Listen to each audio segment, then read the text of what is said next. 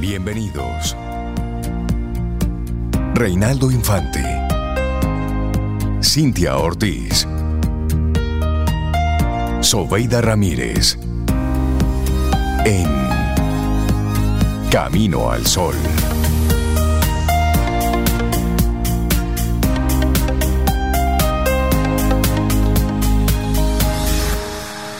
Comienza Camino al Sol. Buenos días y bienvenidos a Camino al Sol. Es lunes, estamos a 9 de octubre año 2023. Buenos días, Cintia Ortiz, ¿cómo estás? ¿Cómo va la vida? ¿Cómo te fue en el fin de semana? Estoy muy bien. Buenos días, Rey. Buenos días a ti, Camino al Sol oyente.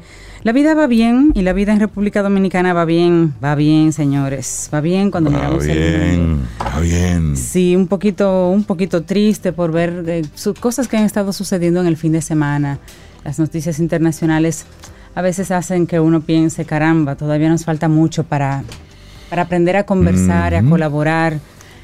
Pero bueno, es un, es un camino y eso ya lo veremos en las noticias internacionales que, Así es. que vamos a estar eh, manejando. Pero espero que tú, Camino al Sol oyente, hoy lunes 9 de octubre estés bien, en salud, contento, descansado, descansada, camino, camino al compromiso. Exacto, Escuela, hacer, colegio, universidad, trabajo. hacer lo que toca en el día de hoy. hacer lo que toca y hacerlo Saludar contentos. a nuestros amigos Camino a los oyentes que durante todo el fin de semana se mantienen también conectados a través del 849-785-1110.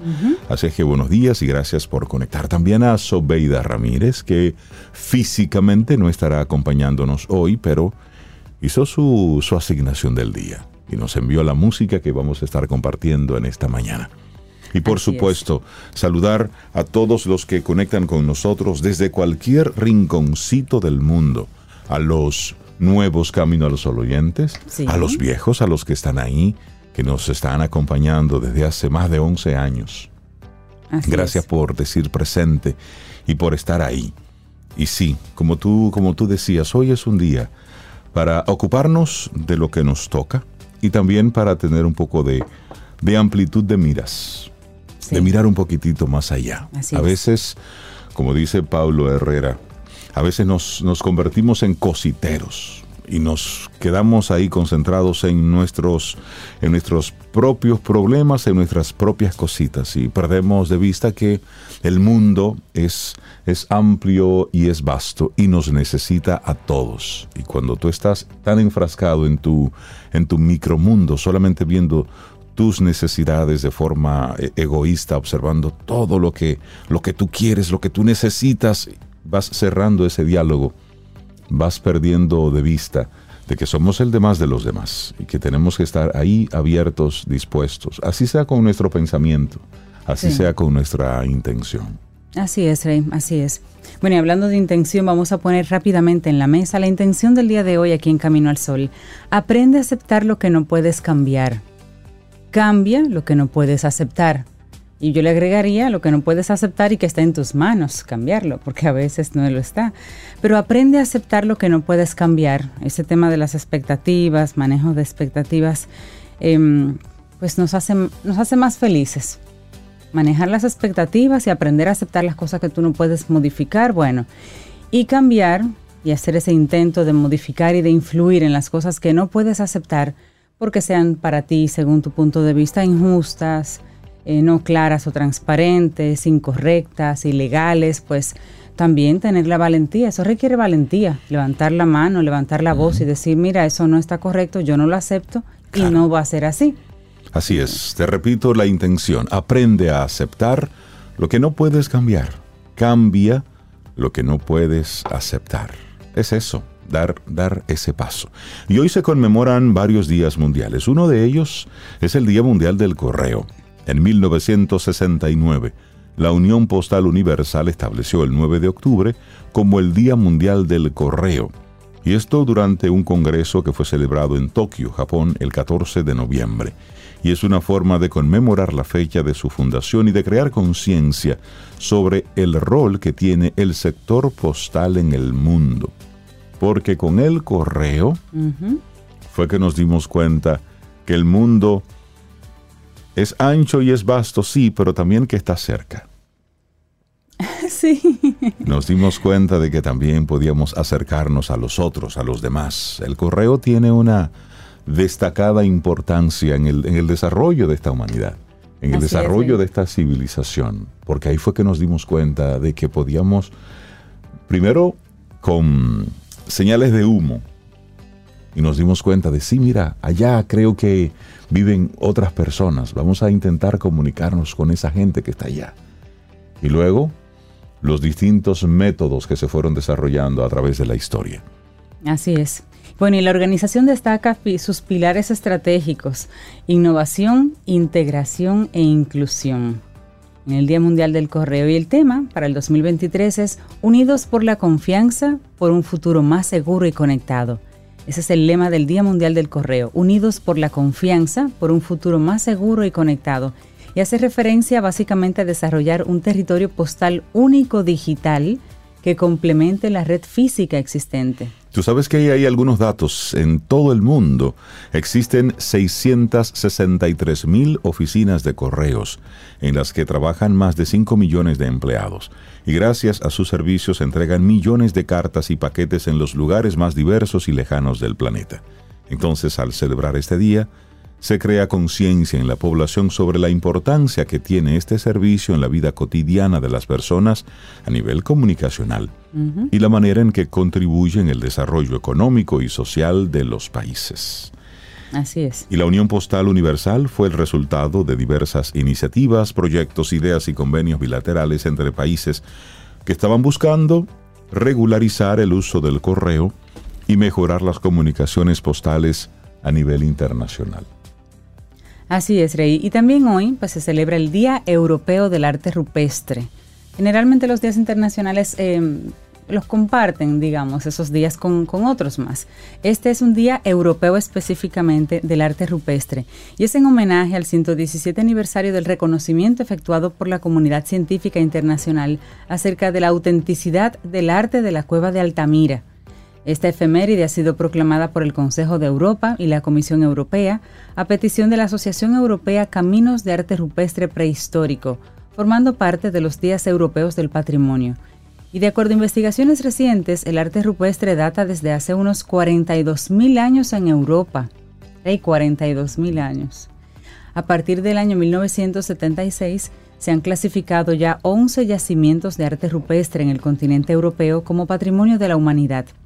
Por otra parte, se han abierto al público unos 250 sitios de arte rupestre en países miembros del Consejo de Europa. Y esta fecha, como ya habíamos mencionado, pues coincide con el aniversario del artículo publicado en el año 1902 por un arqueólogo francés de nombre Émile Cartaillac, denominado La Grotte de Altamira, España. Es la Gruta de Altamira, España. En dicho artículo, dirigido a la familia del descubridor de la nueva, de esa cueva de Altamira, digamos, reconoció su equivocación al dudar acerca de la autenticidad de los descubrimientos de arte rupestre paleolítico en la cueva de Cantabria. Y fue como un mea culpa, un reconocimiento a que sí, son reales. Tú sabes que hoy también se celebra otro día interesante, que es el día de Thanksgiving, el Día de Acción de Gracias, pero en Canadá.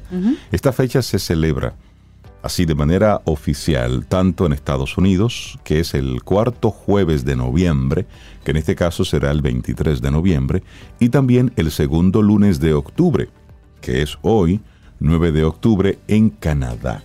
Así es que hoy los canadienses están en su Día de Acción de Gracias. Este es un día bonito. Nosotros en República Dominicana no lo celebramos de manera oficial. Mucha gente lo ha estado adoptando, más bien la celebración norteamericana. Pero el tener un día para dar gracias es bueno, es sano, es potable. Sí, En nuestro país, ya que no tenemos un día específico, cualquier día es bueno para dar gracias. Pero tener esa actitud de gratitud es una buena, es una buena actitud para tú darle a, a la vida un sabor distinto. Porque, mire, si usted mira para atrás, la fila es larga. Si mira para adelante también, larguísima. Pero hoy, observa tu entorno. ¿Cuántos motivos tienes tú hoy para dar gracias? así es, Rey. Y bueno, de acuerdo a da- datos históricos, tuvo su origen en Plymouth, el actual estado de Massachusetts, en agradecimiento por parte de los colonos hacia los nativos de la tribu Wampanoag por haberles enseñado las técnicas de cultivo de maíz, caza y pesca. Esto porque fueron colonos procedentes de Inglaterra que llegaron a Estados Unidos y bueno, pues ahí encontraron esa, digamos, esa ayuda, porque ellos venían... Esa buena voluntad. Así es, y al llegar aquí, pues este, este conocimiento que les dio esta tribu les permitió a ellos prosperar en una época de hambruna y de enfermedades. El asunto fue lo que pasó después. Sí, claro que sí. Los orígenes de este mismo día en Canadá se remontan a principios del siglo XVII de Nueva, en Nueva Francia, al celebrar el final de la temporada de cosechas y compartir sus alimentos con los aborígenes de la región. Esta costumbre se hizo tradición con la llegada de inmigrantes europeos a Canadá por parte de irlandeses, escoceses y alemanes. Actualmente, como tú decías, se practican principalmente en Norteamérica, o sea, Canadá y Estados Unidos, pero se ha extendido a algunas naciones latinoamericanas, así es. como Puerto Rico y otros países que tienen influencia o contacto muy, muy frecuente con Estados Unidos. En Brasil se instituyó el Día de Acción de Gracias en el año 1966. Y de hecho hay una ley, la 5110, y se celebra el cuarto jueves de noviembre, igual que, que en Estados Unidos. Bueno, pues nosotros así cerramos este primer momentito de conversación. Son las 7:13 minutos en la mañana de este lunes. Estamos a 9 de octubre. Queremos recordarte y hacerte la pregunta, ¿cómo es el perfil del dominicano del futuro? ¿Has pensado en eso? Si quieres puedes compartirnoslo a través del 849-785-1110. El dominicano del futuro es, estamos construyendo juntos ese perfil del dominicano. Y ya luego estaremos compartiendo todo ese, ese resumen de, las, de los valores, de las cualidades, de las virtudes que nuestros amigos Camino al Sol oyentes están compartiéndonos cada día a través de nuestro, de nuestro número de teléfono. Así es. Arrancamos entonces con música. Esto es Vicente García junto a Cultura Profética. Nos interpretan Mi Balcón. Buenos días. Así iniciamos Camino al Sol. Los titulares del día en Camino al Sol.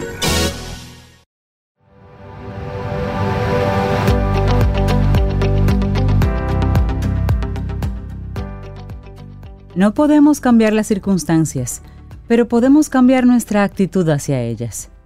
Víctor Frankl y nosotros vamos avanzando en este camino al sol. De inmediato te vamos a compartir entonces algunos de los titulares que recoge la prensa nacional e internacional. Y vamos a iniciar con el plano internacional. Israel empieza la destrucción de la Gaza palestina. Nuestro personal y la población civil en la franja de Gaza está aterrorizada, asegura Raquel Martí, directora ejecutiva de la UNRWA España, la Agencia de las Naciones Unidas para los Refugiados Palestinos. La operación Espadas de Hierro ya ha comenzado con numerosos bombardeos de la aviación israelí sobre el enclave palestino en respuesta al ataque a gran escala del sábado por parte de las milicias de Hamas. Una acción sorpresa con miles de cohetes lanzados contra territorio israelí que ya se ha cobrado al menos 600 muertos y más de 1.800 heridos según fuentes sanitarias israelíes. A esto se suma la entrada en el sur de Israel de milicianos armados, que han tomado un número desconocido de rehenes civiles y prisioneros militares, además de varios enclaves en al menos ocho localidades hebreas. Ni visto ni esperado. Lo sorprendente no es el número de misiles lanzados por Hamas, sino la incursión en territorio israelí y la toma de poblaciones. Eso nunca se había visto y no era esperable. Así sostiene Enrique Ayala, analista de la Fundación Alternativas y general de brigada retirado del ejército español. Centenares de milicianos armados han cruzado las fronteras por tierra, a través de lanchas neumáticas e incluso en parapentes motorizados, señala el señor Ayala, que apunta cierta vulnerabilidad de la defensa israelí en pleno Shabbat y en el cierre de la festividad judía del Sukkot. El primer ministro israelí, Benjamín Netanyahu, ha declarado el estado de guerra en un mensaje televisado. Se ha ordenado la movilización de tropas en la reserva, decenas de miles, según el ejército, y ha asegurado que la respuesta será nunca vista. En Gaza no tienen dudas de que la operación en curso será letal y contundente. Ya hay 313 palestinos muertos, entre ellos 20 menores y cerca de 1.800 heridos en los diferentes ataques aéreos lanzados por Israel durante el sábado, según el último balance del Ministerio de Salud palestino. Es una cifra muy alta y lo peor está por llegar, ya que los mayores bombardeos suelen producirse por la noche, advierte Martí. Al filo de las 23 horas, Netanyahu confirmaba sus intenciones. En otro mensaje televisado, el primer ministro aseguró que Israel utilizará todo su poder para destruir a Hamas e instó a los palestinos a abandonar la franja de Gaza. Les digo a los residentes de Gaza, váyanse ahora, porque actuaremos con fuerza. Las fuerzas de defensa de Israel están a punto de utilizar todo su poder para destruir las capacidades de Hamas, dijo. Convertiremos en escombros todos los lugares donde Hamas se esconde y desde donde opera, advertía. Ha recomendado a los civiles huir de Gaza, aunque el movimiento de los palestinos de la franja fuera del territorio es imposible por los bloqueos de Israel. Sí, sí, sí, mientras usted estaba en su fin de semana tranquilo, de nuevo, la franja de Gaza se convertía en el punto, en el punto de ataque. Y lo que ocurrió el sábado fue, fue terrible, un ataque sorpresa. Sorpresa de, los palestinos. De, este grupo, del grupo Hamas de Palestina, en, territorio israelí. Bueno, ahí pasaron muchas cosas. Es para usted hoy tomar los, los diferentes eh, informativos y enterarse un poco de qué fue lo que ocurrió. Leer, entender. Eh, sí, terrible. Bueno, los dominicanos que viven en Jerusalén sufrieron, como todos los habitantes de la capital israelí, el pánico que provocaron los sonidos de las alarmas antimisiles. Y eso, como tú decías, Rey, el sábado a las 7 del 7 de octubre hasta el mediodía del domingo 8, no había reportes de ciudadanos dominicanos que hayan sido secuestrados o heridos por la incursión de miembros de Hamas en territorios de Israel. La madre de un dominicano que vive en Jerusalén y cuyos nombres se omiten por solicitudes de ambos, pues contaba así un poquito la experiencia difícil que vivió su hijo al percatarse de los sonidos de las alarmas antimisiles. Atinó a bajar al supermercado ubicado en el residencial donde vive con su familia, su esposa y dos niños, y dentro del supermercado pues llegó el aviso de cerrarlo, de que había que cerrar los comercios, incluyendo ese supermercado, y compró lo que pudo. Al llegar a las puertas del ascensor de su edificio de vuelta a su apartamento, se percató que atendiendo al protocolo de seguridad, todas las puertas de todos los edificios se habían cerrado, quedando él pues tener que hacer un acceso a través de escaleras rápidamente para volver a llegar a su, a su apartamento. Fíjate cómo hay protocolos para esos casos son, son puntos que, tenemos también que mirar, protocolos de, en casos de emergencia que tengamos nosotros como ciudades. Lo traigo a colación porque aquí no creo que tengamos protocolos de ningún tipo en ese sentido. Entonces, bueno, tan pronto entró a su apartamento, procedió a entrar al refugio previsto para esos casos que se encontraba en la vivienda. Una habitación que se convierte en búnker y que los tienen las viviendas, porque las paredes tienen un grosor que impiden la penetración de proyectiles. Porque ya, bueno, viven, en, zonas de guerra, es una realidad para ellos, pero son protocolos que han hecho. Así es. ¿Sabes que hay aquí algunos puntos para entender qué fue lo que ocurrió en el fin de semana? Por si usted todavía no se ha enterado. Miren, primero, la penetración de Hamas en Israel. Militantes armados palestinos consiguieron burlar la defensa israelí, penetrar en su territorio y provocar decenas de muertes en las primeras 24 horas. Hamas ha lanzado muchos ataques contra Israel en el pasado y con numerosas tácticas, pero los expertos dicen que jamás intentó algo tan audaz. Se trata de un ataque sofisticado y brutal, lanzando cientos de misiles antes de penetrar en territorios israelíes. Y eso es lo que hemos estado viendo en las, en las distintas imágenes. Entonces, el asalto a Gaza implicó también operaciones marítimas. El ejército israelí, que respondió con ataques aéreos en Gaza, informó que las fuerzas navales habían matado a decenas de militantes palestinos que intentaban penetrar al territorio israelí por mar. La frontera entre Israel y la franja de Gaza está fuertemente fortificada. Pero también hay un segundo aspecto, y es el fallo de inteligencia. Eso dicen los expertos. Analistas describen lo ocurrido como un fallo colosal de seguridad de Israel, el peor en medio siglo. Israel tiene una de las redes más extensas y sofisticadas de inteligencia en Medio Oriente, tanto a nivel doméstico como extranjero. y sus informantes están infiltrados dentro de grupos militantes, no solo en territorios palestinos, sino también en Líbano, Siria y en otros países. Por eso llama la atención que jamás fue capaz de sorprender en secreto a los israelíes justo después de finalizar el Sukkot, que es una fiesta importante para el pueblo judío. Entonces se da por hecho que Israel va a responder, como lo está haciendo, con una fuerza masiva. Pero ahora los israelíes se van a preguntar, ¿cómo los espías de su nación fallaron en prevenir este ataque? Así es. Hay un artículo muy interesante en BBC Mundo que son ocho preguntas para entender por qué pelean los israelíes y palestinos. Vamos a compartirlo a través de nuestro WhatsApp, simplemente para que rápidamente podamos nosotros ponernos al tanto y saber qué es lo que pasa. Eso es historia. y es entender Por, qué, por qué están peleando dos pueblos. Esto no está, no está ocurriendo hoy de la noche a la mañana. Correcto. Entonces, mira, y el tercer aspecto, ya para cerrar lo que te estaba comentando. La retórica de los líderes israelíes y palestinos marca la gravedad de estos enfrentamientos cuando Netanyahu dice que el país estaba en guerra y que esto no se trataba de una operación o una escalada.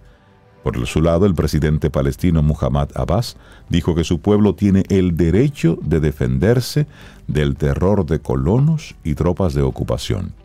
El comandante militar de Hamas, Mohammad Deif, anunció el inicio de la operación en un comunicado en el que llamó a los palestinos de todo el mundo a luchar. Este es el día de la mayor batalla para acabar con la última ocupación de la tierra. Por su parte, el ministro israelí de Defensa declaró que las tropas están luchando contra el enemigo en todos lados y autorizó la llamada a filas de los reservistas, es decir, de lado y lado. Nadie está hablando de hablar de alto al fuego, de conciliar. Todos tienen ahora mismo el tono de guerra. Y bueno, y Estados Unidos, pues de inmediato, envía su, su apoyo, era de esperarse, envía todo su apoyo militar a, Israel. Este tema es complejo.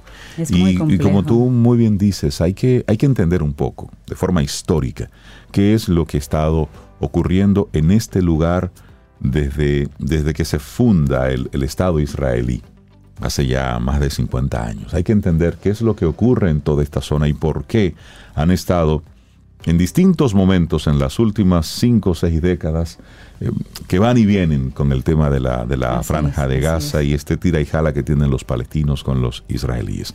Pero sí, mientras usted estaba disfrutando su fin de semana, esto estaba ocurriendo en el mundo. Más de mil personas, más de mil civiles fueron asesinados, secuestrados en un festival de música eh, Ahí entraron 50 vans llenas de personas armadas que simplemente comenzaron a disparar. A disparar de forma indiscriminada. Así es. Eso es terrible, terrible. Tenemos que, aprender la lección, señores.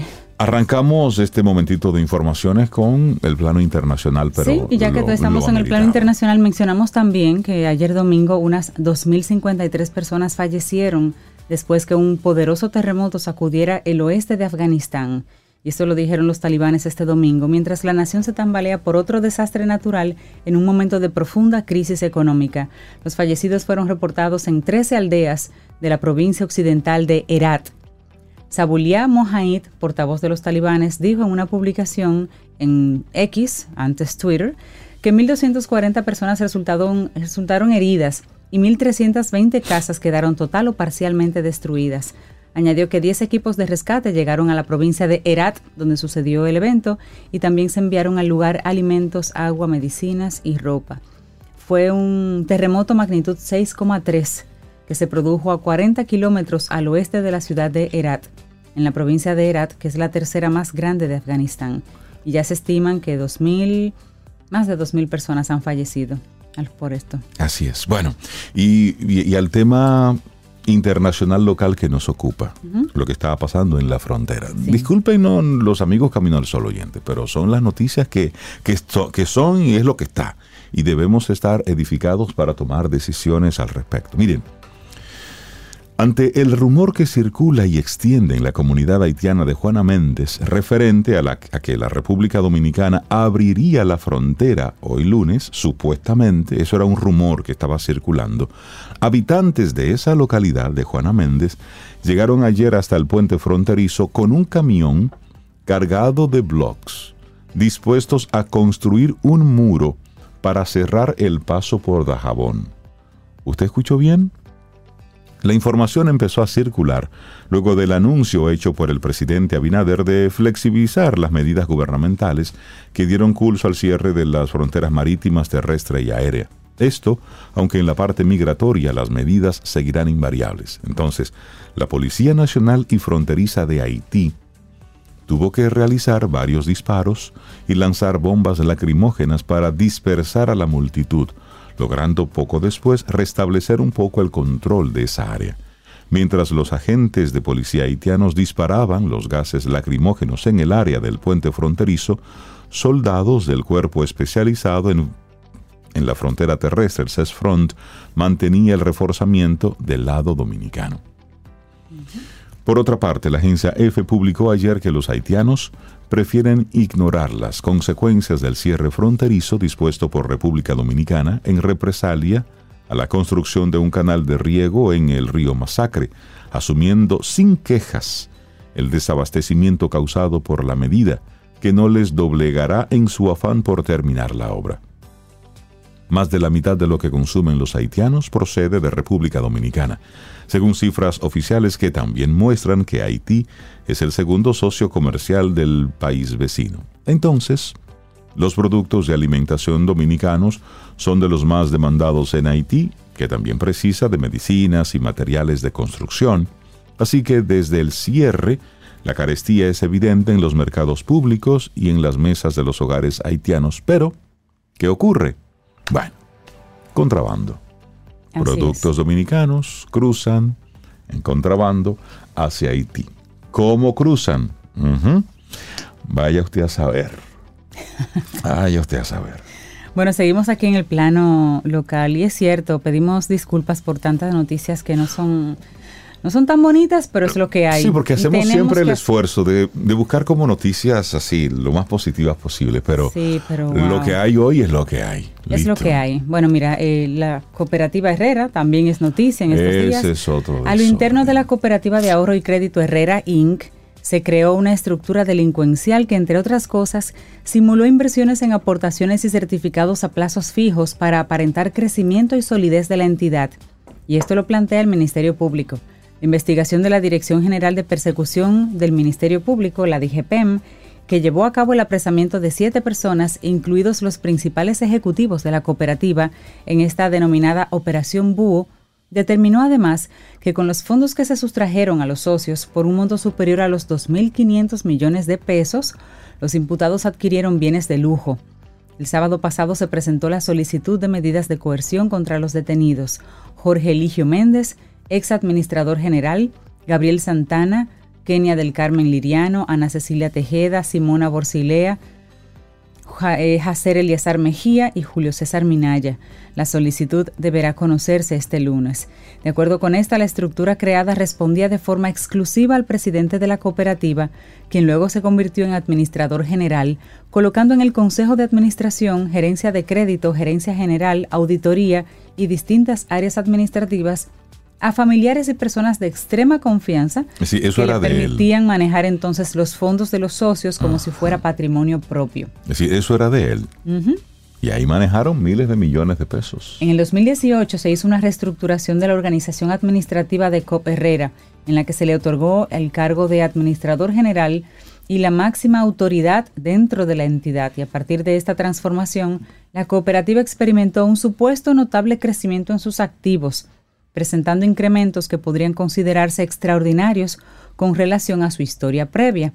Agrega que con esas maniobras se ocultaba el fraude financiero al tiempo que daban una apariencia de solidez para de esa forma continuar captando capitales y haciendo crecer la cartera de socios.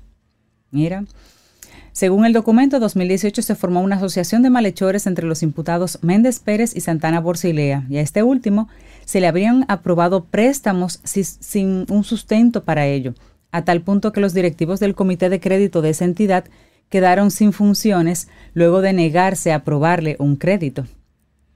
Bueno, mira, ahí hay de todo, ahí hay de todo. Bueno, pues vamos a, a inmuebles, vehículos, solares y demás. De hecho, tú recuerdas al diputado Pedro, Pedro Botello, El diputado del PRSC, el que ha estado con el tema del 30% de, la, de las AFP y todo esto. Bueno, pues el diputado por la romana, Pedro Botello, aparece en el expediente de la Operación Búho como representante de Gabriel Santana Borsilea, uno de los principales imputados en el caso de fraude falsificación de identidad y asociación de malhechores investigado por el Ministerio Público.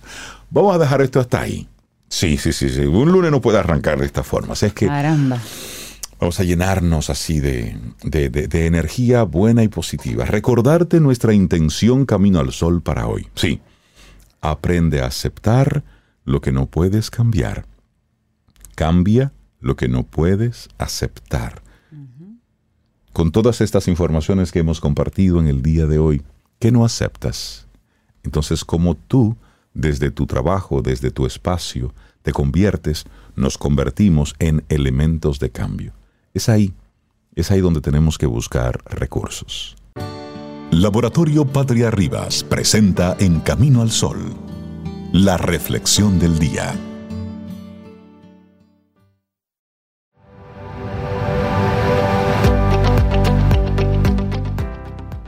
La vida es un cúmulo de sorpresas y cuanto antes lo aceptemos, mejor preparados estaremos para enfrentarlas.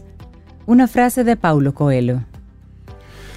Y nosotros seguimos avanzando en este camino al sol. Muchísimas gracias por conectar, por estar ahí con nosotros a través de estación 97.7 FM y también caminoalsol.do.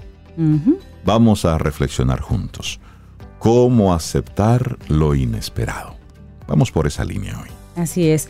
Las experiencias vitales tienen cursos en los que reina la incertidumbre y también lo impredecible.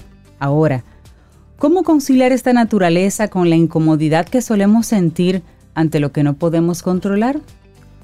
La vida es impredecible, un viaje en el que nos esperan momentos agradables, tristes, duros, emocionantes, y en el fluir de los días es normal que a veces tengamos que afrontar situaciones que nunca hubiésemos imaginado que tendríamos que vivir. Entonces, ¿cómo aceptar lo inesperado? Incluso, ¿es eso posible?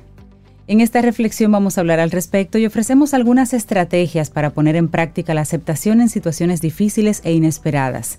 Como veremos, la aceptación, ese aprender a surfear entre las olas, es clave para afrontar los obstáculos de la vida de forma saludable. Así es, entonces, ¿cómo aceptar lo inesperado? Esto sí que es un auténtico reto. No es fácil aceptar determinadas circunstancias, y más cuando no las esperábamos. Tanto puede ser un despido, una ruptura amorosa, la muerte de un familiar, cualquier otra pérdida importante en la vida. También pueden ser cosas buenas, aunque cuando hablamos de algo inesperado, normalmente nos referimos a eventos que rompen nuestra dinámica, nuestro esquema o incluso rompen nuestra vida. Por ello, aceptar todas estas vivencias es un auténtico reto. Además, el último paso es la aceptación, pero para llegar a ella, conviene recordar que muchas veces deberemos pasar por un duelo, aquella reacción ante cualquier pérdida importante en nuestra vida. Pero, ¿cómo empezamos? Bueno, aprendiendo a reconocer los pensamientos asociados a lo que nos ha ocurrido en lugar de tratar de evitarlos. Y antes de continuar tenemos una frase de Michael J. Fox que dice, la aceptación no significa renuncia, significa entender que algo es lo que es y que tiene que haber un camino para superarlo. Bueno, y los pensamientos y las estrategias de afrontamiento que ponemos en marcha juegan un papel clave en nuestro bienestar. Por ello es importante educar la mente, mejorando nuestra habilidad para gestionar nuestra reacción ante distintos acontecimientos. Y es que cuando nos sorprende lo inesperado, es normal que acudan a nuestra mente pensamientos recurrentes y obsesivos. Pero, ¿qué hacemos con ellos? En relación a esto, un estudio reciente, bueno, del 2022, de la Universidad Hebrea de Jerusalén, descubrió una estrategia que evita que los pensamientos recurrentes regresen una y otra vez. Y así se dieron cuenta que cuando identificamos un pensamiento y lo reconocemos, en lugar de intentar rechazarlo para después cambiar nuestra atención a otra cosa, esto hace menos probable que dicho pensamiento regrese. Concretamente, los investigadores encontraron el efecto contrario, que intentar suprimir los pensamientos no deseados puede conducir a un aumento de estos pensamientos, porque te enfocas tanto en no pensar en eso que en el, en interim que estás haciendo, pensando en eso, pensando en no pensar en eso. Exactamente. En definitiva, se trata de dejar a los pensamientos ser. Solo son pensamientos, para que poco a poco estos se vayan, si luchamos o nos resistimos a ellos, nos acabamos enredando con ellos y se quedan con nosotros más tiempo. Según las investigaciones, estos hallazgos aportan información muy interesante sobre cómo funciona nuestra mente. Además, pueden ayudar a las personas con ansiedad y con depresión, por ejemplo, a encontrar una forma más saludable de afrontar sus síntomas sin tener que recurrir a la rumiación negativa. Bueno, y luego tenemos un elemento importante, aprender a dejar ir. Todos hemos practicado alguna vez esto de evitar las cosas. Hablamos de la evitación experiencial. Es un término psicológico que se define como aquellos intentos de evitar, suprimir o alterar pensamientos, emociones y sensaciones corporales no deseados o negativos. Así, cuando actuamos a través de la evitación experiencial, intentamos alejarnos de todo aquello que no deseamos o aquello inesperado. En el extremo de ese continuo está entonces la aceptación. por, lo por lo tanto, es importante aprender a dejar ir. Un creciente cuerpo de investigación muestra la efectividad de practicar la aceptación, o como dice Israel, dejar ir como una forma de mejorar nuestro bienestar mental. Y así, a la hora de aceptar lo inesperado, un primer paso que puede ayudarnos es simplemente percibir lo que pensamos y sentimos, es decir, ser conscientes de ello y en aceptar que ahora, en este momento, pensamos y sentimos de esta forma.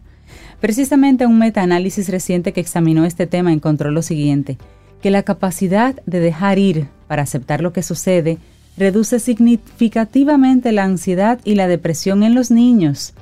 Y cuando hablamos de dejar ir, nos referimos a escuchar, tolerar y aceptar todo lo que sucede sin juzgarlo. Así es. Es un reto, es difícil, pero vale la pena. Claro, y nosotros desde Camino al Sol nos gusta hablar desde la experiencia, desde el análisis y desde la investigación. Así es. Hay otro estudio interesante que fue realizado en el 2005, liderado por Laurie A. Greco. Ella analizó, analizó la función de la evitación experiencial dentro de una situación estresante de crianza. El estudio describió la experiencia de las madres de o evitar pensamientos, emociones y sensaciones corporales difíciles después del parto prematuro y tener a sus bebés en la unidad de cuidados intensivos neonatales. Los resultados.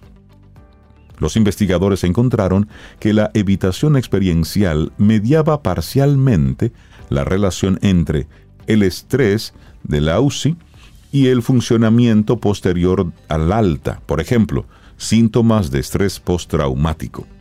Entonces, ¿cómo aceptar lo inesperado? Esto es algo necesario para sanar. Y hemos visto cómo el hecho de identificar y reconocer nuestros pensamientos y emociones no querer reprimirlos y aceptarlos nos puede ayudar a transitar el camino de la aceptación ante cosas que no esperábamos, algo necesario para volver a estar equilibrados emocionalmente. Y es que a veces no se trata de hacer, sino simplemente de dejar que las cosas sean, pero que poco a poco esas cosas se vayan poniendo en su lugar, adoptando las estrategias de acción pertinentes siempre que sean necesarias, por supuesto. Y finalmente, como hablamos de esto de, de aceptar, pues, ¿qué significa aceptar? Bueno, esa es una muy buena pregunta. Volviendo a este proceso de aceptación, insistimos en que se trata de un camino y no tanto de un destino. Son cosas muy distintas. Recuerda que aceptar no implica que las cosas no nos hayan marcado, que ya no nos duelan o que ya no tengan una repercusión en nuestra vida. Es imposible que las cosas importantes no nos marquen. Sin embargo, cuando llegamos a la aceptación, el duelo culmina, el viaje finaliza y empezamos a estar listos para seguir avanzando en este camino que es la vida, lleno de cosas preciosas, pero también de eventos inesperados que nos pueden hacer sentir perdidos en alguna ocasión. Aceptar lo inesperado conlleva asumir una nueva realidad y muchas veces dolorosa, integrarla en nuestra trayectoria de vida y soltar las expectativas que teníamos de algo que nos habíamos imaginado y que tal vez, y que tal vez no está sucediendo. ¿Cómo aceptar lo inesperado? Un escrito de la psicóloga Laura Ruiz Mitjana y lo compartimos aquí hoy en Camino al Sol.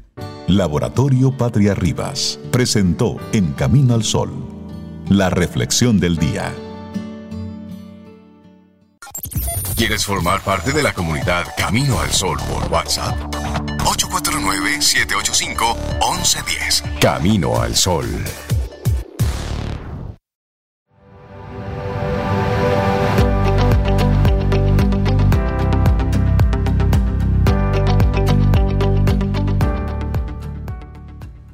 La adversidad es el diamante con el que tallamos el carácter. Uf, una frase del escritor norteamericano William Arthur Ward. Te la repito, Rey. Por favor, me gustó. La adversidad es el diamante con el que tallamos el carácter. Es eso. Hay gente a la que le llueve el diamante. Sí, seguimos avanzando en este camino al sol. Ay, el diamante.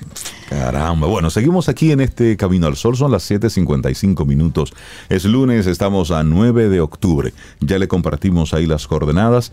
Eh, ¿Cómo estás, amigo, amiga, Camino al Sol oyente? ¿Te tomaste ya tu primer té verde de la mañana? ¿Tu primer café? ¿Tu primer chocolate? ¿Cómo vas? ¿Desayunaste? ¿Estás en la calle? ¿Cómo, cómo va la vida? Puedes escribirnos al 849-785-1110. Es nuestro número de teléfono donde tenemos la aplicación de WhatsApp y ahí estamos conectados durante todo el día. Y bueno, nosotros seguimos avanzando en nuestro programa y comenzamos a recibir entonces a nuestro primer colaborador de esta semana y de este día, César Cordero director de Dell Carnegie Dominicana, conferencista, docente. César, buenos días y bienvenido a Camino al Sol. ¿Cómo estás? Muy bien, gracias a Dios, avanzando y como tú dices, un día a la vez. Un día a la vez, César. Buen lunes. Mira, y hablemos de, liderazgo disruptivo, esa conferencia que tuviste la semana pasada. Uy, uy, uy. Eh, eh, ¿Cómo hacer un resumen de una noche tan especial? Agradecer a todos los que se dieron cita y que pudimos juntos, porque eso fue lo bonito, que no fue dos personas, Mauricio y yo ahí hablando dos horas, sino que construimos juntos sobre este tema y que tuvimos la oportunidad de ver esos retos que tenemos y como tú decías en la frase, sacar ese diamante que, somos nosotros en medio de la adversidad. Mm. Entonces, hoy quiero cerrar eh, esta parte con un resumen bien detalladito de los puntos clave de lo que vivimos esa noche, porque hubo muchos... Camino al Sol oyentes que no pudieron estar. Entonces, vamos a, darle un poquito, ¿verdad? Mira, lo primero fue la puntualidad. Agradecer todo el mundo puntual ahí. No era el Teatro Nacional de que las puertas se cierran, pero todo el mundo estuvo puntual. Sí, eso es importante. Muy importante. Ya ese es el primer indicador del compromiso de las personas. Luego tuvimos una apertura con un video de impacto, ver qué está pasando con las redes y es un video donde se ponen varias escenas de las personas como lo vemos hoy día. Dependiendo de las redes, caminando como zombies, eh, cayendo, eh, lo que la sociedad te pone y una reflexión de qué tanto nosotros nos podemos ver reflejado en eso. hicimos una dinámica que fue una apertura con una presentación en inteligencia artificial de nosotros dos y del evento. ¿Y cómo lo hicieron? Inteligencia artificial. tiene, que, tiene que compartirnos, dar detalles. Bueno, hay unos software y hay unas aplicaciones que tú puedes con un avatar crear tu presentación y ese es, ese es tu, ¿cómo se dice? Maestro de ceremonia. Ok. Ok. El detalle es que cuando ella termina y dice, y recibámoslo con un fuerte aplauso, no salimos nosotros. ¿Y quién salió? Una presentadora de carne y hueso. Ok. Para hacer lo mismo. El mismo texto, la misma introducción. El detalle fue poder marcar la diferencia entre la inteligencia artificial y el factor humano. Claro. Y ya esta persona que usó el mismo texto interactuó un poco con el público, sacó emoción, eh, pidió una reacción Y con eso dimos inicio. Entonces hicimos el, el símil y ver, no es cuál fue mejor, cuál estuvo mal, cuál estuvo bien, sino qué diferencia notaron. Y con esa diferencia, ¿qué creen ustedes? ¿El factor humano? ¿El sentido de la emoción? Claro. La inteligencia artificial simplemente cumplió su rol. Habló, dijo su texto, nos presentó muy bien, no hubo el mínimo error en la dicción, en nada. Pero le faltó el calor humano. Que lo notaron, Sí, sí. porque la presentadora que tuvo el, el- el- el momento de presentarnos, entonces le, to- le puso esa chispa humana. Vamos, y el público, ¿y qué tal? ¿Y qué? Entonces eh, el público dijo, es que nos sentimos identificados. Entonces de ahí parte el tema de la inteligencia artificial y el liderazgo. ¿Es buena? ¿Es mala? ¿Nos sirve? ¿Y hasta dónde nos sirve?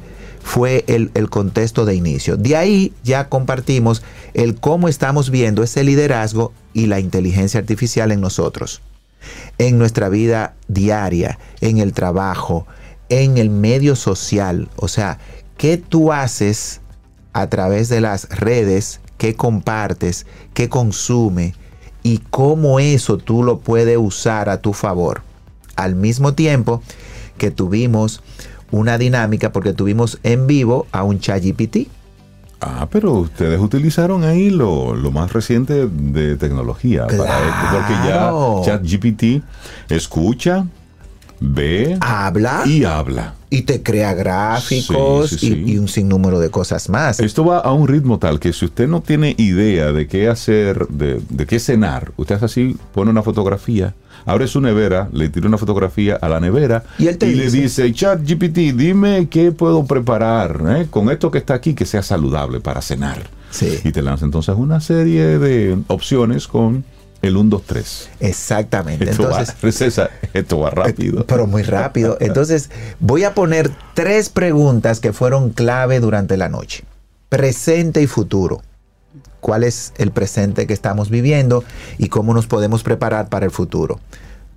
Pregunta reflexiva. ¿Cuántos años de vida profesional nos queda? Qué buena pregunta, ¿eh? Tal como tú estás, en la posición en la que estás. Sí, sí. ¿Cuántos años de vida profesional activa te queda? ¿Cuál fue el resumen, el resultado? Mm, pongamos que 5, 10, 15, 20 años, porque dependiendo la juventud, Exacto. son los años. Claro. Ok, el detalle es, ¿cuáles son los cambios que se están gestionando en tu profesión? ¿Estás preparado para estar listo a esos nuevos cambios? Mira, esa es una gran pregunta. Es decir, tú te estás ahora mismo solamente enfocando en tu día a día y no estás proyectando lo que está ocurriendo. ¿Te estás eh, todavía resistiendo al cambio o estás viendo esto solamente como una amenaza y no como Claro. una posibilidad distinta? Y lo voy a conectar Mm. con nuestro amigo Tirso, que Sí. viene acá y nos habla de finanzas. Ujú. Siempre nos dice que Bueno, ti- eh, Ramón. Ramón y Sara. Ganso. Ramón y Ramón y Ganso. Sara, sí. que nos habla de, de esos, de esos detalles de finanzas. Y miren aquí, la vida financiera que yo quiero tener cuando me retire, ¿cuándo la voy a construir? Exacto. Es hoy. Yo no puedo esperar llegar a la edad del retiro para, déjame ver qué voy a hacer con mis finanzas. Todo el que maneja las finanzas dice que el retiro que tú quieras, en la calidad que lo quiera, Ujú. tiene que construirlo Claro. hoy. Entonces, tu desarrollo profesional en este mundo de alta tecnología, inteligencia artificial, ¿cuándo lo va a construir? Hoy. Es hoy. Entonces, esta reflexión nos mueve a pensar entonces en ese concepto madre que es el liderazgo disruptivo. Ahí presentamos unos highlights del libro que estoy escribiendo, que como sabemos va orientado a más allá de la palabra liderazgo. Y el, el punto clave es que el poder del futuro que queremos lo van a construir los líderes de hoy. O sea, ¿qué futuro queremos? ¿Cómo lo estamos construyendo? Y en el tema del liderazgo disruptivo, nos concentramos en saber que ese liderazgo es romper con las prácticas y métodos tradicionales. Vea hoy, ¿qué usted va a romper hoy tradicional? ¿Cuáles son tus prácticas? Hicimos la siguiente pregunta. ¿Es importante delegar? Todo el mundo levantó las manos. Sí, es muy importante. Se armó una muy bonita discusión ahí de un minuto. Ok, ya sabemos que es importante. ¿Qué tanto estamos delegando? Uf, ya no fue el mismo nivel de intensidad. O sea, es importante, pero no lo estoy haciendo de la manera que mi posición y mi requerimiento demanda. ¿Y por qué no delegamos como debiéramos delegar? Por miedo, por paradigmas, porque nadie lo va a hacer como yo. Dos temores. Sabes que hay una, hay una frase que escuché la semana pasada, dijo Warren Buffett. Si compras, em, si le estás pagando a alguien eh, para que ladre, ¿por qué ladras por él? Uf. Y eso es... Eso si compras el perro, ¿por qué ladras tú? Es, es, es demoledor esto. Entonces nos pasa, tú compras, eh, estás pagándole a una persona para que haga una función, entonces tú le estás haciendo por esa persona. Exactamente. Entonces, ¿qué tanto le queda todavía a tu liderazgo de hoy? Ese nivel de jefatura, de mando, de, de concentrar todo el poder en ti y no delegar, por decir un punto. Y de ahí sacamos una lista. Entonces, buscar oportunidades para desarrollar nuevas ideas, apoyados en tecnologías con un enfoque que puede cambiar y debe cambiar tu sentido de ser líder. Y ahí hablábamos del factor humano, del factor de la humildad y poníamos tres áreas clave de acción. Por ejemplo, en este mundo de inteligencia artificial y de mundo digital, los colaboradores son optimistas con relación a la inteligencia artificial. ¿Saben cuándo? Cuando confían en sus líderes. Yo oh, confío, yo confío en que cualquier idea que Reinaldo y Cintia, que son mis jefes aquí, traigan de tecnología es para ayuda mía.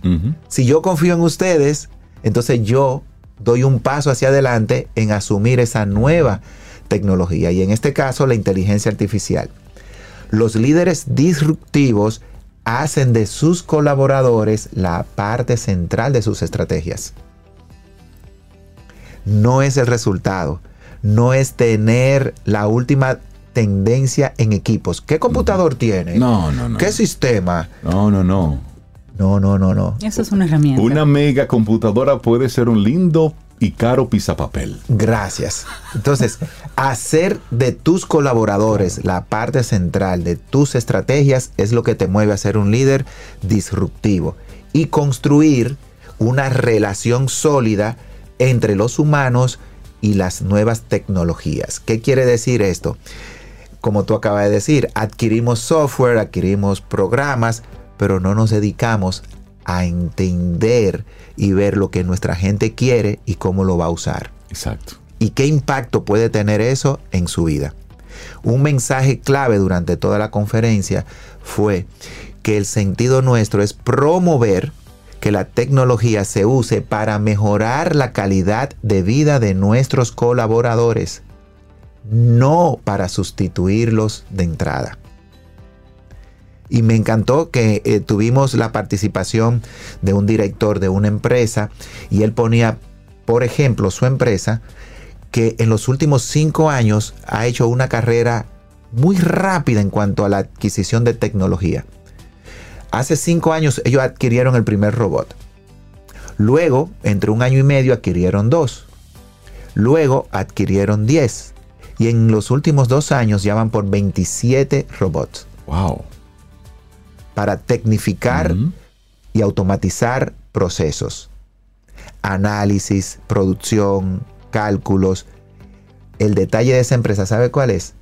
No ha despedido, ha contratado más personas. Es que es ahí, cuando tú haces esa incorporación de las nuevas tecnologías, lo que estás es mejorando procesos, agilizando las formas. El beneficiario de todo esto es el cliente, pero debemos entenderlo desde la, desde la cabeza, de que es una herramienta más, de que es un instrumento más para facilitar todo el proceso. Exactamente. Entonces, ¿qué compartíamos en función de estas tres áreas clave, de que el líder tiene que inspirar confianza para que la gente asuma este cambio hacia nuevas tecnologías, saber que no se está sembrando una incertidumbre porque vamos a despedir masivamente.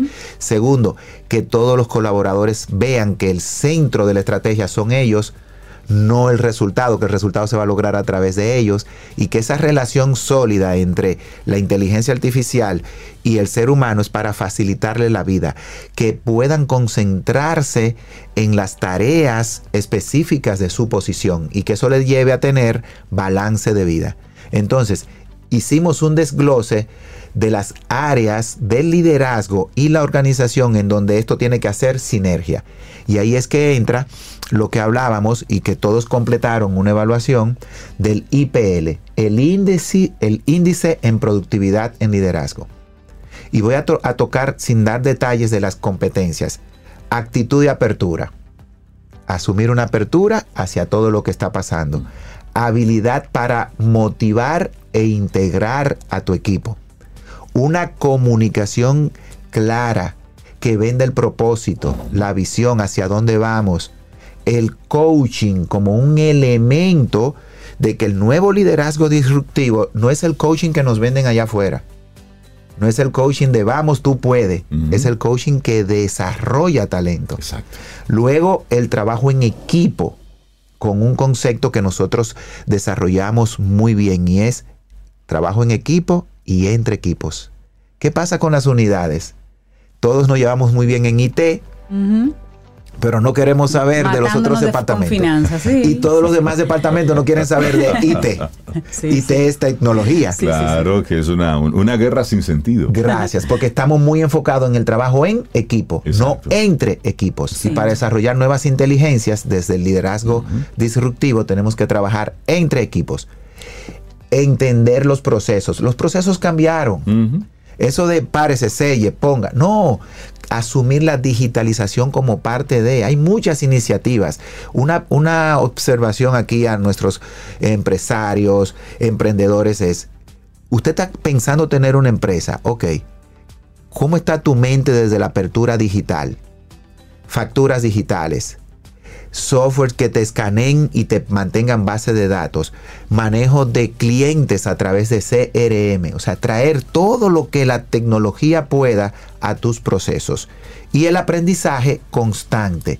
En ese sentido de que lo que aprendimos ayer, ya hoy tenemos que reaprenderlo, creando un ambiente de trabajo inclusivo, equitativo y con oportunidades de crecimiento. Buenísimo lo que compartiste o lo que compartieron en esta conferencia de liderazgo disruptivo. Muchos eh, Caminos al oyentes fueron, participaron, nos dieron su, su retroalimentación y qué interesante ver lo que está haciendo Del Carnegie.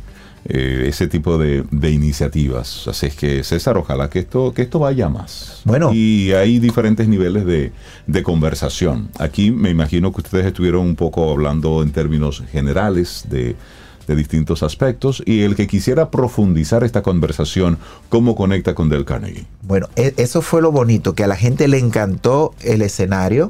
De verdad que agradecerle a, a Raeldo, De, Chao Café Teatro que nos puso todas las facilidades y que la gente se sintió tan cómoda en el espacio. Dijo, esto hay que repetirlo porque nos sacaron del aula y se vivió tan, tan chévere el evento. Entonces, para estar en contacto, nosotros estamos apenas comenzando a celebrar nuestro mes aniversario. Te cuento que este año cumplimos 111 años. ¡Wow! Esto sigue. Y el concepto de este año es el poder de uno. 111. 111. Entonces tenemos dos iniciativas que incluso para este mismo mes ya están activas. Primero, un taller de cómo suprimir las preocupaciones, manejar el estrés del mundo digital y, personal. el S4 y el S5. Y hasta el S6. Ese taller es el 16 de este mes y vamos a desarrollar lo que es nuestro PAC, Programa de Actualización Profesional Continua que con ese taller que se va a estar dando ahora el 16 y 25 de octubre, usted tendrá la oportunidad. También nuestros programas siguen abiertos, liderazgo, presentaciones de alto impacto. O sea, es mantenerse al tanto porque lo que hacemos desde Del Carnegie es actualizar contenido en función de las necesidades. No entregar cursos, sino vivir una experiencia que nos ayude a enfrentar los retos de hoy. Buenísimo, César Cordero de Del Carnegie Dominicana. Muchísimas gracias, César, y felicitarles por esta, por esta iniciativa. Que Voy tengas a dejarle Un el abrazo. teléfono para que se pongan en contacto, Por que favor. es el 809-732-4804. Buenísimo. 809-732-4804. Mente abierta para lo que viene. Así es. Bueno, Un nosotros César. seguimos aquí Gracias. con música. Ten un buen día, un buen despertar. Hola. Esto es Camino al Sol. Camino al Sol.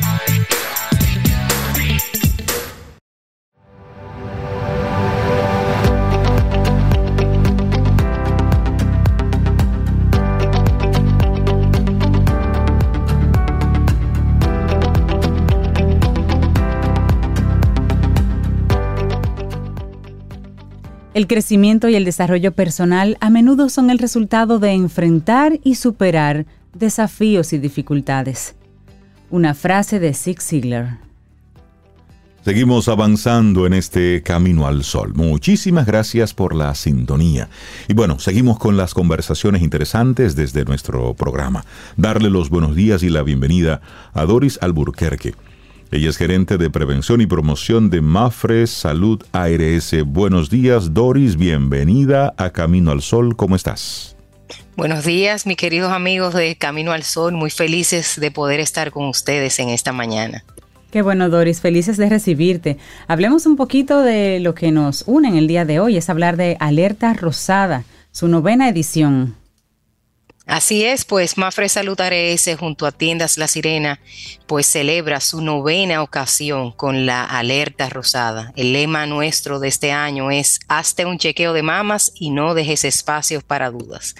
Nosotros desde el 2015 hasta la fecha, con esta iniciativa de alerta rosada, pues realizamos jornadas gratuitas a nivel nacional en todo el país. Hemos impactado más de 62 mil personas en esta iniciativa, reflejando ese gran alcance que se tiene a toda esa población dominicana realizando pues estas jornadas de cáncer de mama con nuestras consultas y tamizajes gratuitos.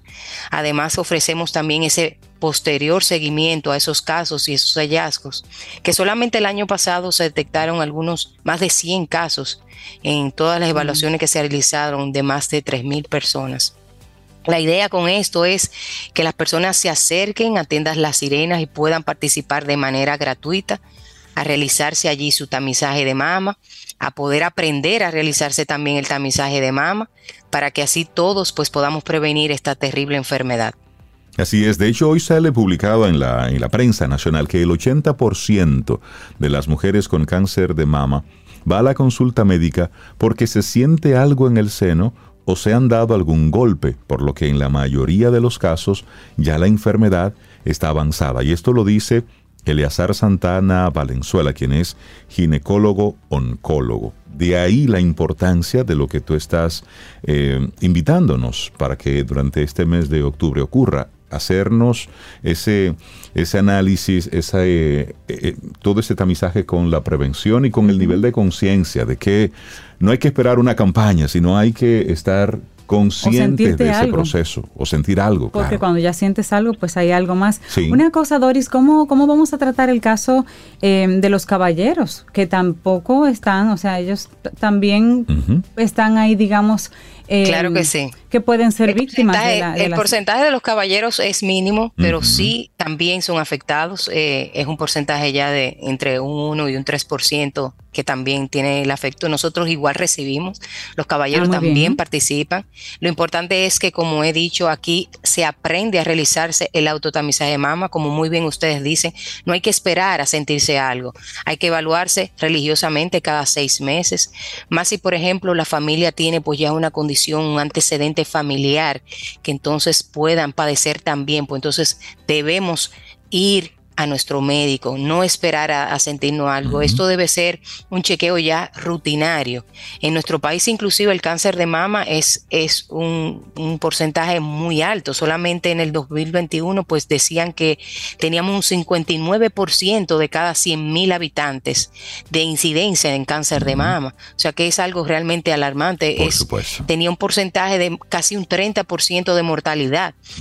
Que una cifra es considerablemente, como valga la redundancia, alarmante para situarse encima pues del promedio mundial que se establece. O sea que el cáncer de mama, lo importante es la prevención, que mediante estas jornadas gratuitas que le lleva a Mafre Salud ARS y Tienda La Sirena, pues le ayuda a detectar a tiempo esta enfermedad.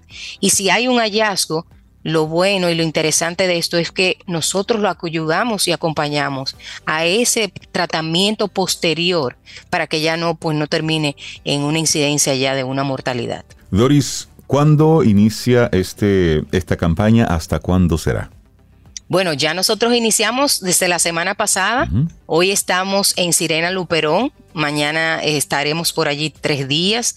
Eh, mañana seguimos también en la Venezuela, San Isidro, en la Duarte. Estaremos en muchas localidades de Tienda La Sirena y posteriormente también en algunas plazas comerciales. Por ejemplo, también estaremos en la Plaza Duarte los, el 13, 14 y 15.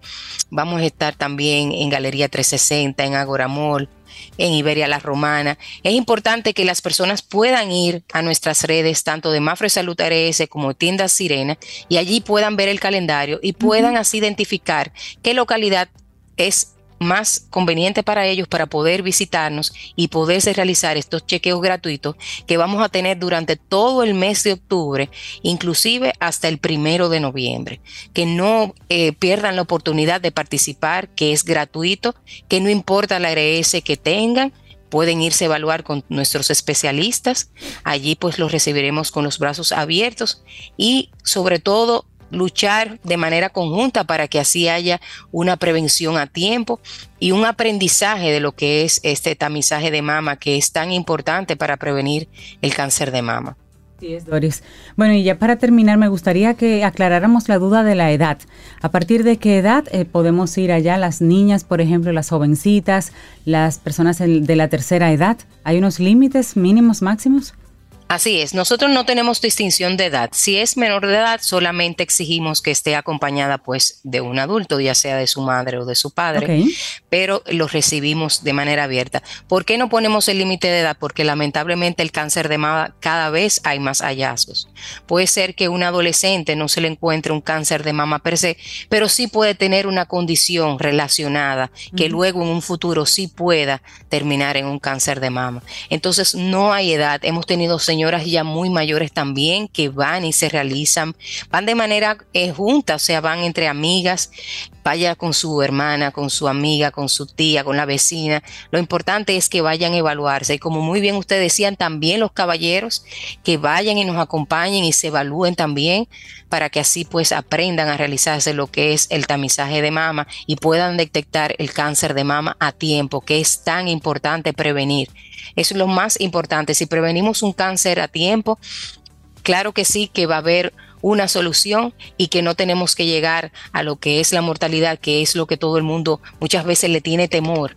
Sabemos que hay personas que se le detenta un cáncer de mama y no quieren enfrentar esa realidad. Entonces, sobre todo esto, nosotros lo orientamos, les explicamos y les damos todas las herramientas necesarias para que puedan llevar su tratamiento y sus condiciones de manera segura y confiable para que pueda seguir adelante. Sí, buenísimo. Bueno, Doris Alburquerque, gerente de prevención y promoción Mafre Salud ARS. Sigan las redes de Mafre y también de Tienda La Sirena para que puedan ver la, el calendario, digamos, de dónde estarán y seguir esa, esa ruta de salud. Doris, muchísimas gracias, un abrazo y que sea muy exitosa esta jornada 2023. Gracias a ustedes, lo esperamos por allá. Un abrazo. Muchísimas gracias. Nosotros seguimos con música. Tomémonos un café. Disfrutemos nuestra mañana con Rey, Cintia, Soveida, en camino al sol.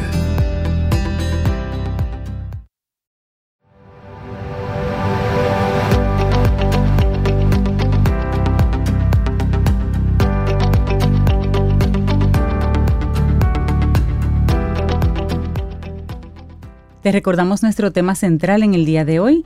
Si no lo capturaste tempranito, aquí te va. Aprende a aceptar lo que no puedes cambiar y cambia lo que no puedes aceptar. Y en esa línea pues te comparto la siguiente frase en el día de hoy. Es de Kofi Annan y dice, la gobernanza es la forma en que la sociedad responde a los desafíos que enfrenta. Buenísimo. Sí, buenísimo. buenísimo, buenísimo. Bueno, vamos avanzando, 8.36 minutos. Darle los buenos días y la bienvenida a nuestro programa a Paloma Baena. Ella es directora senior de European Affairs y Next Generation de Llorente y Cuenca, Madrid, experta en sostenibilidad y gobernanza. Paloma, buenos días y bienvenida a Camino al Sol. ¿Cómo estás? Muy buenos días y encantada de estar aquí. Tenéis un título precioso para el programa. Ay, muchísimas gracias. De verdad Bienvenida. Que sí. bueno, y hablemos, hablemos Paloma. Eh, ya sabemos que te estás conectando desde la madre patria, España. Gracias por conectar con nosotros con esta diferencia horaria. Y precisamente hablemos de la Unión Europea y América Latina en búsqueda de una gobernanza compartida. Abordemos este tema. Sí, este es un tema que, en, el que hemos querido poner foco porque como sabéis ahora mismo España es quien preside el Consejo de Europa, es quien lidera durante los próximos seis meses, bueno ya se acaban en diciembre, pero desde junio a diciembre la actividad europea legislativa y de política pública. Y una de las prioridades de España dentro de esta presidencia que es temporal es impulsar la relación con América Latina dentro de la Unión Europea una relación que siempre se ha considerado importante, pero que no ha sido objeto de toda la atención financiera, política, estratégica que es necesaria. Y nuestro objetivo era llamar la atención sobre la relevancia de apoyar e impulsar esta, esta relación reforzada entre Unión Europea y América Latina y el Caribe, claro. Para los caminos oyentes que nos escuchan y quizás no, no conocen este término de gobernanza, Paloma, ¿pudieras explicarnos, por favor, de qué se trata? Bueno, es preciosa la definición tan sencilla que has leído de Kofi Annan, ¿no? Realmente la gobernanza son las normas del juego, si lo queremos decir así, con dos particularidades. Una que nos las damos a nosotros mismos, es decir, son las personas las que deciden cómo quieren organizar su vida mediante las elecciones, mediante el voto, mediante la decisión de quién representa y cómo en las políticas públicas. Y segundo, que puesto que es eh, algo que decidimos las personas, lo podemos cambiar. Y esto es muy importante porque a veces se nos olvida que somos actores principales de nuestro destino. Entonces, la gobernanza compartida para nosotros significa buscar esa relación de objetivos, pero también de valores comunes. Creemos que el Caribe, América Latina, Europa compartimos valores muy importantes, el respeto humano, los derechos humanos, eh, la lucha contra la desigualdad, la apuesta por el crecimiento individual y empresarial, la democracia, y que todo eso surge y, teje una red muy importante para vincular después acuerdos comerciales, acuerdos de inversión, pero es, es, muy importante tener unos pilares de gobernanza comunes. Eso es lo que hace que después esos acuerdos se mantengan en el tiempo. Me llama mucho la atención, Paloma, que estás hablando de, de gobernanza, la Unión Europea y América Latina. Hoy estamos viendo un mundo con muchos conflictos y estos conflictos es por ver quién demuestra el poderío, por ver quién gana, por ver quién tiene más fuerza. Y cuando hablamos de gobernanza compartida, estamos hablando de, de ceder poder, de compartir, estamos hablando de ponernos, eh, de poner puntos en común acuerdo. Entonces quiero, aunque ya lo has mencionado en algunas partes de tus respuestas, pero hablemos de forma puntual. ¿Cuál es la importancia que tiene eh, esta búsqueda de una gobernanza compartida en un mundo como el que estamos viendo hoy?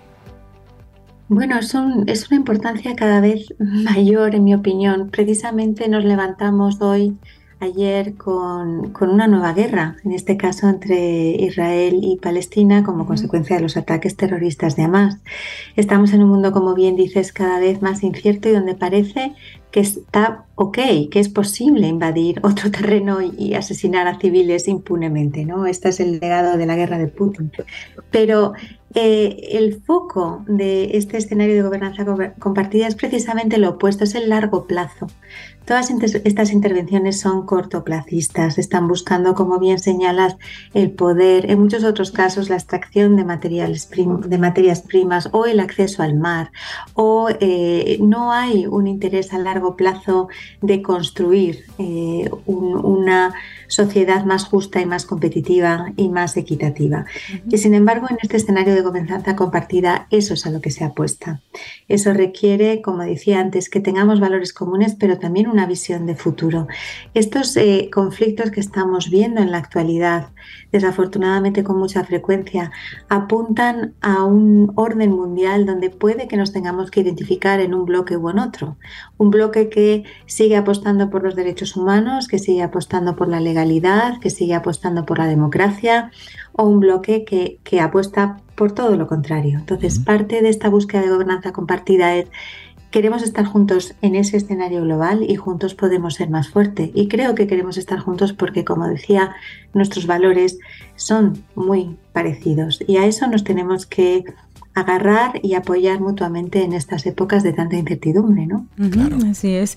Y la Unión Europea y América Latina, cuando escuchamos eso, que buscan una gobernanza compartida, pensamos directamente en los estados, pero hay un rol del sector empresarial, Paloma, hablemos de él. Sí, un rol clave. Eh, como, como sabéis, uno de los objetivos que yo creo que compartimos ambos lados del océano es la, el cambio climático. Cómo mitigar los efectos del cambio climático, cómo adaptarnos, cómo eh, revertir en la medida de lo posible esos impactos tan desastrosos para nuestra propia supervivencia que nos anuncia la comunidad científica. ¿no? Y ahí el sector privado tiene un rol clave, no solo porque necesitamos movilizar muchísima financiación para poder lograr las inversiones que necesitamos, sino porque también la empresa privada es protagonista de ese cambio.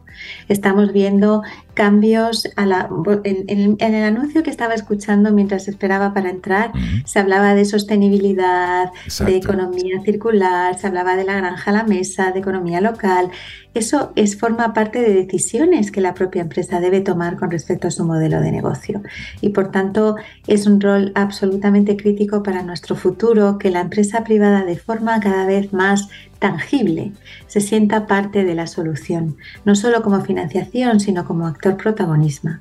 protagonista. Y, yo creo que va en esa dirección porque, porque al final se abren también nuevos modelos de mercado, se abren nuevas oportunidades de innovar en tus productos y servicios y en los bienes que provees. Entonces, es, es mi esperanza que cada vez más veamos al sector privado liderar eh, el futuro, pero un futuro hacia, hacia, la sostenibilidad y hacia la inclusividad. ¿no? Paloma, cuando hablamos de sector empresarial, por lo general en nuestros países, en América Latina, se piensa en esos grandes grupos empresariales. Sin embargo, la realidad a lo interno de América Latina es que la mayoría de las empresas que mueven las economías de nuestros países son pequeñas empresas, son empresas familiares, son microempresas, son emprendedores que a veces no necesariamente se ven y o se sienten representadas en esos grandes grupos empresariales. ¿Cómo vemos entonces el tema de la gobernanza en su, en su aplicabilidad real, viendo este escenario de, de pymes, de empresas pequeñas? Eso, eso que señalas es muy relevante y en España es igual. Quiero aprovechar para mencionarlo. El 90% del tejido productivo en España, o más del 90%, son pequeñas y medianas empresas y muchas de ellas de menos de 10 trabajadores. Es decir, que cuando hablamos de ese escenario de futuro y de, y de gobernanza compartida, pues no nos podemos dejar atrás al 90% del tejido productivo. ¿Y qué significa eso en concreto? Pues que esos marcos de inversión que se están pensando hacer a nivel europeo. Se ha anunciado, por ejemplo, la movilización de, varios miles de millones de, de euros, en este caso, para inversiones estratégicas en América Latina, aunque también en Asia y en África. Pues esa movilización de inversión junto con los marcos regulatorios deben tener en cuenta las necesidades y las oportunidades de la pequeña y de la mediana empresa. Aquí no se trata de favorecer a la gran empresa ni de consolidar monopolios en absoluto, se trata de eh, ampliar las oportunidades para todo el tejido productivo. Y ahí eso eh, lo tenemos que tener en cuenta desde el inicio, desde cuáles son los objetivos que nos planteamos con esta alianza, con esta, eh, yo espero, renovada relación y que entre esos objetivos prioritarios estén las pymes como debe ser. Y en España, insisto, es el mismo escenario. Así es. Bueno, y finalmente, Paloma, así rápidamente, República Dominicana, ¿qué papel juega en la búsqueda de esa gobernanza? ¿Nos estamos involucrando? Bueno, yo, yo pienso que, que, simplemente teniendo estas conversaciones en la radio donde les escuchan muchísimas personas, se involucran. Al final, como decía al principio, la gobernanza es algo que hacemos las personas y cada uno desde nuestro lugar, desde nuestras plataformas. ¿no? En mi caso, pues desde ese estudio que he publicado, en el suyo, desde este programa de radio. Claro que sí, yo creo que eh, República Dominicana tiene eh, una tradición. Yo he tenido la suerte de trabajar en su país eh, cuando trabajaba en el Banco Interamericano de Desarrollo. He podido estar aproximadamente cinco veces, nunca es suficiente, pero he visto instituciones fuertes de la Contraloría, he trabajado con ellos, he trabajado con el gobierno, he trabajado con la sociedad civil, una sociedad civil muy activa y muy involucrada. A través de todo eso estamos haciendo reales los valores democráticos de los que hablaba y por tanto eh, fortaleciendo ese tejido que pese a que hay corrientes que nos llevan en contra de él, va a ser lo que nos permita en el futuro desarrollar esos acuerdos de inversión, de comercio y simplemente de hermandad que necesitamos en un mundo cada vez más complejo, como mencionabais. Y al final son este tipo de conversaciones, abordar los conflictos de una forma distinta, lo que puede provocar y movernos un poco a hacerlo distinto. Temprano en el programa hablábamos de cómo el tono de la conversación entre israelíes y palestinos es eh, es de violencia, es de guerra, es de venganza, es de mostrar ese gran poderío. Estados Unidos no ayuda mucho tampoco en la, en la labor. Y la postura de los organismos eh, internacionales tan, tan hipócrita y cínica en muchos escenarios eh, es, es, da mucha la tarea de, de, bueno, la ciudadanía esas pequeñas conversaciones que vamos teniendo, es momento de que como ciudadanos comencemos a hacerlo distinto, porque durante mucho tiempo le hemos dado la oportunidad a los poderosos, a los gobernantes, a que hagan lo que tienen que hacer, a que hagan lo que nosotros con nuestro voto hemos estado eh, apostando a que hagan. Sin embargo, ¿cuál es la realidad? No vemos cambio. Entonces, como ciudadanos, lo que hemos visto, lamentablemente, es un mundo que va en decadencia. No, y no quiero sonar derrotista, pero sí real. Lo que hemos visto en los últimos tiempos es como si no, no hemos aprendido la lección. Por eso me, parece interesante esta conversación, Paloma, y lo que traes a la mesa, esa búsqueda de una gobernanza compartida. la Unión Europea, América Latina. Son conversaciones, debemos comenzar a elevar el nivel de nuestras conversaciones. Paloma, la gente que quisiera tener eh, a profundidad este, este análisis, esta investigación que hiciste, ¿cómo podemos tener acceso a más información? Bueno, eso lo publicamos eh, en nuestra página web. Eh, la podéis buscar refiriéndonos al blog de asuntos públicos. Aparecerá como un, un, resultado muy, muy claro porque es un blog muy visitado, blog de asuntos públicos. Es de Llorente Cuenca, que se conoce como eh, WLYC. Y estoy segura de que lo podréis descargar. Esto y otros muchos estudios que hemos hecho. Y respecto a tus palabras que decías ahora, yo coincido y creo que nos toca a nosotros construir el futuro y no pensar en el pasado, sino en qué podemos hacer con las muchas oportunidades que también existen a nuestro alrededor. Totalmente de acuerdo. Paloma Baena, directora senior de European Affairs y Next Generation de Llorente y Cuenca, Madrid, experta en sostenibilidad y gobernanza. Muchísimas gracias, Paloma, que tengas una excelente semana. Ten un buen día, un buen despertar. Hola. Esto es Camino al Sol. Camino al Sol.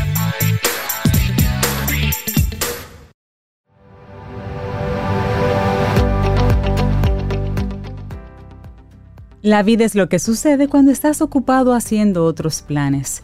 Es una frase que le adjudican a varias personas, incluyendo Alan Sanders, un cómic, un productor de cómics. Seguimos en este camino al sol y quieres inteligencia emocional para la pareja. Oh, por Dios. Yani Santaella, coach y mentora de proyectos de vida que siempre llega camino al sol lanzando una bomba temprano. Hola Yanis, Hola, buen Yanis, buen día. Hola Hola, primero gracias señores. No he estado aquí los últimos tiempos porque estaba poniendo nuestra bandera en alto. Estaba en Estados Unidos graduando 33 coaches en la Universidad de Miami, un programa totalmente online, pero un programa también en conjunto con nosotros que somos los dominicanos, poniéndonos así en súper alto y siendo profesionales. Así que pido mis disculpas por no haber estado los últimos días, pero era, era en eso. Muy buena excusa. la verdad que súper contenta y sobre todo felicitar a cada profesional dominicano y que se faja, que va a otras fronteras, que lo hace dignamente, porque también somos muy dignos, somos muy trabajadores. Quería tomarme este pequeño espacio de introducción antes de llegar a, al tema de hoy. Buenísimo, Yanis, de verdad que sí, y felicitarte por ese, por ese enfoque, por, por esa determinación. Y qué bueno que gradúas ya a ese, a ese grupo. Amén. Bueno, pues hablemos de inteligencia emocional para, la pareja. La inteligencia emocional es la capacidad que tenemos de manejar nuestras emociones y también la relación que tengo conmigo y los demás. La inteligencia emocional forma el 95% de cada decisión que yo tomo es emocional. Entonces, voy a traer hoy cinco pasos que podemos hacerlo hasta irlo haciendo conmigo aquí, quiero hacerlo muy práctico. Y el primer paso es que nadie le hace nada a tu emoción, tu emoción es tuya. Entonces, las emociones que traes en la pareja y que vives con las parejas son tuyas y generalmente pertenecen a tu pasado y heridas. Entonces, vamos a quitarnos algo que se llama tú no me haces nada. Mm. Me gusta eso. Haces. Vamos a quitar el me y el te ni yo te hago nada. Yo hago y eso provoca en ti. Entonces, vamos a buscar la persona que siempre nos quejamos o le reclamamos. Se trata de una herida emocional y una carencia personal que va a abrir mi camino al autoconocimiento. El autoconocimiento es el camino de la sanación y del crecimiento. Señores, es uno de los caminos más valientes del mundo, porque conocernos, conocer nuestras emociones, conocer nuestras heridas nos hace más grandes. Ahora vamos al segundo paso. Quiero hacerlo en pasos para que nuestros, eh, nuestros oyentes y nuestros internautas puedan también hacerlo con nosotros. El segundo paso es la regulación. ¿Cómo me regulo en la pareja? ¿Cómo aprendí? Entonces, la pregunta es cómo manejo los conflictos. Yo manejaba los conflictos peleando. ¿Por qué? Porque lo aprendí y soy, entonces, ¿qué pasa en un conflicto? Hay una amenaza y necesito ver mi patrón en la pareja. Siempre que hay un conflicto, lo primero que va a salir es la amenaza y la ira. Es normal porque sale el reptil. Entonces, hay personas pasivas y hay personas impulsivas. Es lo mismo, es la misma ira. La violencia o la agresividad es como la demuestro, pero la ira es una reacción totalmente normal, que lo que hay detrás, ira, dolor, eh, perdón, dolor, hay muchos sentimientos y qué vienen esas emociones. Cuando no me regulo adecuadamente, puedo manejar tristeza, puedo manejar miedo, puedo manejar sobre todo explosiones. Y es importante que tú te veas en tu pareja. Hay personas que pelean mucho y hay personas que se bloquean. Oye, pero es interesante, Janis, cuando tú planteas de, de no te estoy haciendo nada o no me estás haciendo nada. ¿Qué tanto de esto yo permito que me permee? Y luego es una forma de nosotros ver el mundo contra mí, el mundo me debe. ¿eh? Es decir, esa, esa postura de que es el otro que tiene algo contra mí. Yanis, ¿cómo, ¿y cómo yo me quito eso de, la cabeza, porque estamos hablando de, de ponerle inteligencia y razón a la emocionalidad. Mira, siempre es imposible que tú siempre tengas el control, más en momentos de estrés. Los momentos de estrés, los momentos de crisis, los momentos de conflictos son los que más invitan nuestra inteligencia emocional. Entonces, pero cuando aprendemos a que esto que me sucede es mío, lo primero que necesito aprender es detenerme. Detenerme en algún momento inclusive de la conversación. O sea, yo sé que es mío. Y cuando lo hago como una práctica, respirar, detenerme, empezar a hacer esto como una disciplina, es que nadie me está haciendo nada. Y ponerle lo siguiente, que es la motivación. ¿Para qué me sucede esto? Porque el conflicto, esa amenaza, o sea, no es normal que tú siempre pelees con todo el mundo. No es normal que tú siempre pelees por tal, por tal cosa. O sea, hay un patrón y necesito un nuevo propósito. ¿Qué viene ahí? Ahí viene una parte de la motivación. ¿Para qué estoy aquí y cuál es mi objetivo? Una persona inteligente emocionalmente va a poder decidir en un momento dado pedir perdón, pedir disculpas, sobre todo buscar ayuda. La humildad más grande, y sobre todo nos pasa mucho en el, en el sentido profesional, perdón a todos los profesionales, a veces cuando estamos en un trabajo y estamos súper bien, decimos, eh, no, es que yo estoy bien, mi liderazgo y tal cosa, lo entiendo, pero siempre hay una oportunidad de crecimiento, no necesitamos que venga la crisis, y lo mismo en la pareja. Ahora, ¿qué pasa cuando yo veo el propósito? ¿Para qué estoy con esta pareja? ¿Por qué estoy aquí? ¿Por qué estoy haciendo esto? Porque el planteamiento es una siguiente pregunta. No venimos a la pareja que nadie nos haga feliz. No venimos a ser felices al otro. Venimos a construir una relación, a sanar, a crecer y evolucionar dos seres humanos independientes. O escuchen esta barbaridad, dos seres humanos independientes que traen sus mochilas emocionales y que mi trabajo es trabajar mi mochila para no dañarte con mi mochila. Mi trabajo es dar tanto. Mejor explicado de ahí. Exactamente, y evolucionar tanto, Cintia, que yo te pueda decir, o que yo le puedo decir a mi pareja, tú sabes qué, es que esto choca mi herida de abandono. O sea, cuando tú te vas un día completo del trabajo, tú me, me, siento abandonada, pero tú no me haces nada. Yo me siento así. Exacto. Entonces, ahí viene un tema siguiente, aprender comunicación efectiva y comunicación asertiva. Esa asertividad de que es a mí que me está pasando y levantar la mano, generalmente en la pareja, y nos pasa mucho tanto a mí como en el centro, que la gente quiere llevar a la pareja obligado, que la gente, vaya usted, vaya usted a buscar su ayuda, porque cuando uno cambia, y hay miles de formas de llegar, el otro cambia. Totalmente. ¿Qué sucede en esta parte emocional? Y quiero hacer una pregunta bien de nuestro liderazgo como pareja, porque hay un liderazgo, y el primer liderazgo es ser pareja conmigo mismo. Ser empatía conmigo mismo, cómo está la relación contigo. Y hazte esta pregunta, ¿cómo me siento yo? Una pregunta, una conversación de honestidad es inteligencia emocional. Ustedes no saben que las personas llegan y tú le preguntas, ¿y cuánto tú tienes en un divorcio emocional? Inmediatamente te llega el número. Hay personas 5 años, 10 años, 20 años. O cuánto tú tienes en una etapa de soledad emocional con la pareja al lado. O cuánto tú tienes esperando un cambio del otro. Todo eso es falta de inteligencia emocional y de ahí viene una baja autoestima, las heridas. Ahora, una persona emocionalmente inteligente va a poder gestionar primero su propia pareja consigo mismo y poder gestionar la relación que tengo con el otro, no queriéndolo cambiar. Janice, has hablado por 100 años. Ay, Dios mío. Eso es tan fuerte. Es decir, usted primero no viene a cambiar a nadie. Segundo, usted no viene a ser feliz a nadie.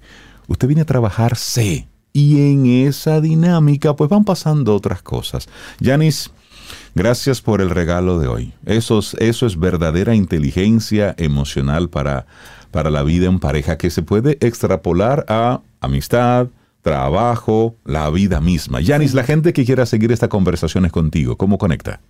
Así es, a través de Janis.santaella tenemos ahora para las personas que quieran transformarse, tenemos nueve meses de trabajo porque en el 29 de noviembre empezamos con la certificación internacional coach de inteligencia emocional y también para las personas de recursos humanos. O sea, todo el que quiera trabajarse son nueve meses de trabajo y está avalado por la Florida Global University. Es un gran proceso y las personas que quieran trabajar uno a uno también pueden escribirnos sí les invito a trabajarse. Cuando yo trabajé mi inteligencia emocional, cambió mi vida y cambió mis relaciones. Y sobre todo el enfoque hacia un mundo de manera diferente. Así que gracias por eso. Que tengas un excelente día y siempre bienvenida aquí a Camino al Sol. De verdad que nos, nos hiciste falta. Que tengas una excelente semana. Bendiciones. Lindo día.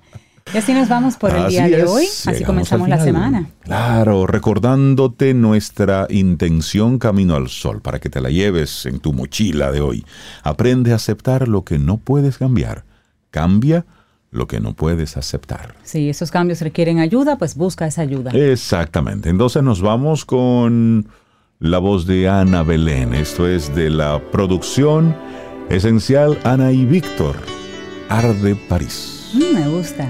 Y así nos vamos. Lindo, lindo día. Aquí termina Camino al Sol. Pero el día apenas comienza. Vívelo Camino al Sol.